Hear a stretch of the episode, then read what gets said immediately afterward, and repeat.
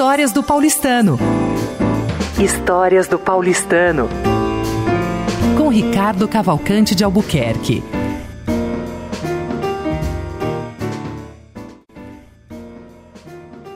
Ouvintes da Rádio Paulistano, aqui estamos para mais um podcast. Esse de número. o centésimo segundo, né? Nós estamos no mês de julho. E esse mês de julho é o mês que se caracterizou pelo. Uh, entre os grandes acontecimentos artísticos do Festival de Inverno de Campos Jordão. O Festival de Inverno de Campos Jordão tem uma ligação enorme com o paulistano. Muito pouca gente sabe disso.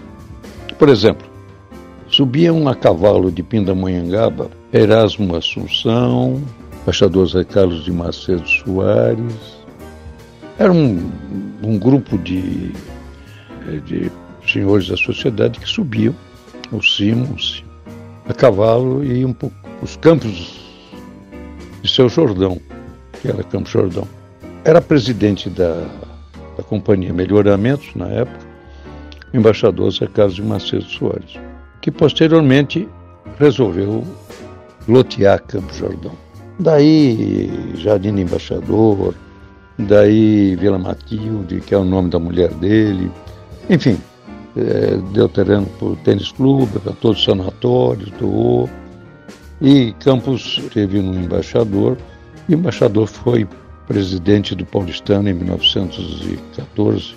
Seu cunhado, em 1913, Melcher, que era casado com a mulher, chamava-se Melcher da Fonseca, Matilde Melcher da Fonseca. Então já começa aí a ligação do paulistano, teve seu presidente, com Campo Jordão. Em 1971, até 71, o governador Ademar de Barros começou a, a, construir um palácio lá em Campos e quem terminou foi Sodré, através do seu chefe da Casa Civil, Arrobas Martins, que decorou brilhantemente e fazia lá um, concertos de inverno no Palácio de Campos Jordão, 69, 70.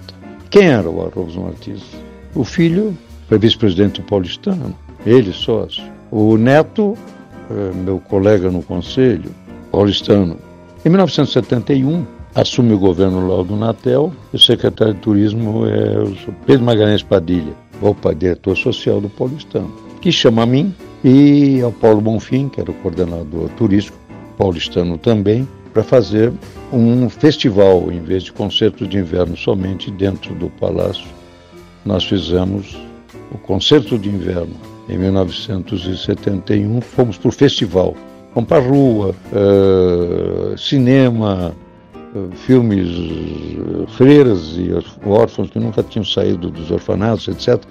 Foram para o cinema, tem fotos, fotografias de tudo isso. A Penacoteca fez uma exposição lá. Guilherme Novaes abriu o festival com o seu hino nacional. Madalena Tagliaferro deu no Frei Orestes nós reformamos um curso que ela dava em Paris em julho. Enfim, o festival e mais uma vez o paulistano presente, Ed Magalhães Padilha, eu e o Paulo Bonfim.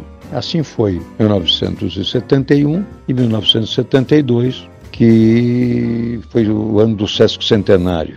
O festival lá foi prejudicado porque tinha a inauguração do Som e Luz aqui no Ipiranga. E lá em Campo Jordão nós tínhamos Tivemos o Ayara Bernet e a orquestra eh, com o maestro argentino Simão Blau. Em 1973, mais uma vez o paulistano presente. Em 71, 72 eu fui coordenador com Paulo Bonfim, diretor artístico. Em 73 eu fui coordenador com Eleazar de Carvalho, diretor artístico. Paulistano, ambos. E aí, pela primeira vez, nós tivemos bolsistas. Foram colocados o Eleazar entendeu que a gente deveria fazer alguma coisa em um número de 300 bolsistas e tem várias histórias que eu não vou contar para não esticar, mas foram em 73 foram 300 os bolsistas pela primeira vez e aí o festival marcou, o Eleazar conseguiu inclusive registrá-lo na Unesco. trouxe maestros estrangeiros e etc, etc, etc. Mas uh, pouca gente sabe da ligação do paulistano com o Festival de Inverno de Campos Jordão. Inclusive em 73, que eu fui coordenador, eu coloquei na comissão Flávio Rude Ramos, que depois foi prefeito. Flavinho também é paulistano, vive no paulistano, conselheiro. Enfim, o, paulistano Festival de Inverno, no seu início, tiveram muito ligados. E hoje, o Festival de Inverno de Campo Jordão é o maior evento cultural das Américas, reconhecidamente. E o paulistano plantou em muito essa, molhou em muito essa sementinha que foi o início do festival.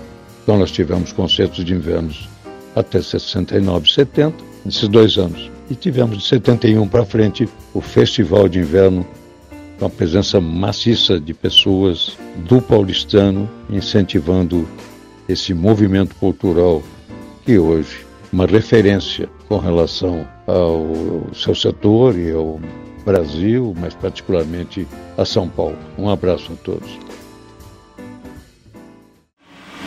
Você ouviu Histórias do Paulistano com Ricardo Cavalcante de Albuquerque.